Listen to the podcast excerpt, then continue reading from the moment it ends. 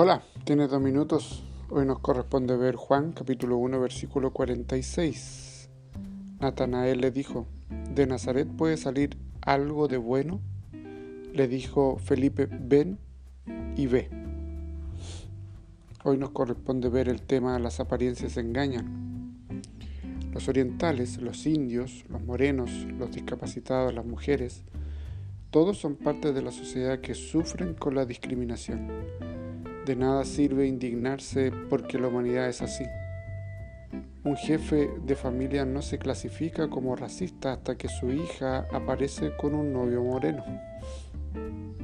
De estos últimos tiempos basta mirar a una persona que tiene barba y ya pensamos que se trata de un terrorista. Es tiempo de que terminemos con esto. Jesús también sufrió discriminación. A pesar de haber nacido en Belén, él creció en Nazaret en la región de Judea donde empezó su ministerio. Y cuando estaba escogiendo a sus discípulos llamó a Felipe. Este llamó a su hermano Natanael, quien de pronto dijo, ¿acaso de Nazaret puede salir algo bueno?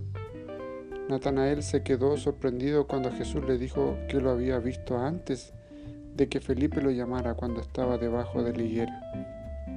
He aprendido con este pasaje bíblico que no se puede juzgar a una persona solo por su apariencia. Cuando prejuzgamos a alguien, le quitamos a esa persona la oportunidad que tendría de presentarse y mostrar sus credenciales. En el caso de Natanael, él tuvo suerte porque no había sido discriminado por Jesús y pudo ver de cerca los milagros de Cristo su Señor. Oremos. Santo Dios, es bueno saber que aceptas a las personas como son sin tener en cuenta su apariencia. Muchas gracias. En el nombre de Jesús.